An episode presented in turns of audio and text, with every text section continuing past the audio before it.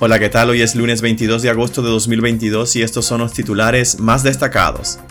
El Papa insta al régimen a un diálogo abierto y sincero en Nicaragua. Cleros de México, Italia y Venezuela exigen respeto a la Iglesia de Nicaragua y a sus sacerdotes. Orteguismo pasa factura a exsecretario político de Rivas y Carazo y lo acusa de delincuente. La dictadura por fin deja que los presos políticos Miguel Mora y Tamara Dávila vean a sus hijos. La conectividad aérea de Nicaragua mejorará a finales de año con el retorno de American Airlines y Spirit. Soy Edwin Cáceres y les doy la bienvenida. El Papa insta al régimen a un diálogo abierto y sincero en Nicaragua. El Papa Francisco por primera vez se ha referido a la persecución que enfrenta la Iglesia Católica de Nicaragua por parte del régimen de Daniel Ortega y Rosario Murillo. En su mensaje del Angelus desde el Vaticano, ha expresado preocupación a la vez que ha pedido un diálogo abierto para encontrar las bases para una convivencia respetuosa y pacífica. Sigo desde cerca con preocupación y dolor la situación creada en Nicaragua que involucra a personas e instituciones. Quisiera expresar mi convicción y mi deseo de que por medio de un diálogo abierto y sincero se pueda aún encontrar las bases para una convivencia respetuosa y pacífica, dijo el Papa. Francisco en su breve mensaje desde la Plaza de San Pedro no se ha expresado directamente sobre el secuestro político que vive Monseñor Rolando Álvarez, ni otros dos sacerdotes a quienes el régimen mantiene detenidos. En el caso de Álvarez fue sacado de la curia episcopal de Matagalpa la madrugada del viernes tras dos semanas de encierro. Según la versión del régimen, Álvarez está bajo la condición de casa por cárcel, tras anunciar una investigación cuyos avances son hasta ahora desconocidos. El obispo de Matagalpa sufría secuestro policial desde el pasado 4 de agosto. La policía orteguista alega que es investigado por supuestamente dirigir a grupos violentos para desestabilizar el país.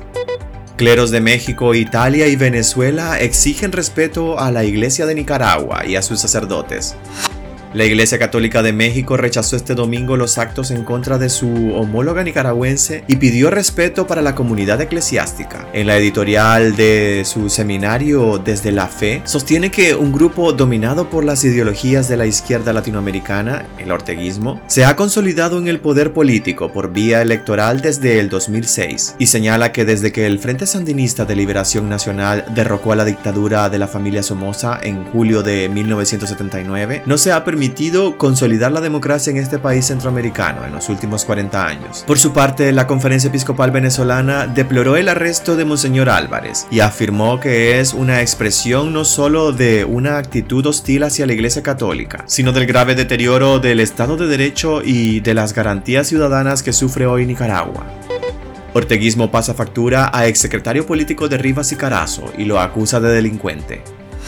Osman Alexander Cardosa Bello, quien fungió como secretario político departamental del Frente Sandinista en los departamentos de Riva y Carazo, es investigado por delitos contra la propiedad, informó la Corte Suprema de Justicia en una circular que emitió el 18 de agosto. El Poder Judicial, dominado por el orteguismo, a la vez revela que la jefatura de la Dirección de Auxilio Judicial de la Policía del régimen presentó el 15 de agosto un informe en el que les notifican que el exsecretario político tiene antecedentes delictivos, pero aún así el Frente Sandinista lo mantuvo como un operador político de confianza. La policía también confirma que el funcionario es investigado en la actualidad por delitos contra la propiedad. Tras la presentación del informe policial, el Consejo Nacional de Administración y Carrera Judicial de la Corte procedió al siguiente día a cancelar el título de abogado del exsecretario político.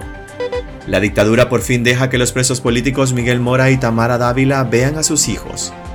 Después de sostener una huelga de hambre durante 59 días, el preso político Miguel Mora al fin pudo haber cumplido su derecho de recibir la visita de su hijo Miguelito en su encierro de un año y dos meses. La misma felicidad experimentó la también opositora encarcelada Tamara Dávila, quien pudo abrazar a su pequeña hija de 6 años. Hace casi dos meses Miguel Mora decidió entrar en huelga de hambre para demandar que el régimen de Daniel Ortega y Rosario Murillo le permitieran recibir la visita de su hijo Miguelito, un joven de 21 años con parálisis cerebral que durante ese más de un año de encierro ha extrañado a su padre y ha tenido la ilusión de volver a verlo. La presa política Tamara Dávila también recurrió a la huelga de hambre para reclamar su derecho de ver a su hija, a la que no tenía a su lado desde que fue capturada frente a ella hace más de 14 meses. Otros familiares de presos políticos demandaron al régimen el derecho de que todos los detenidos puedan recibir las visitas de sus hijos.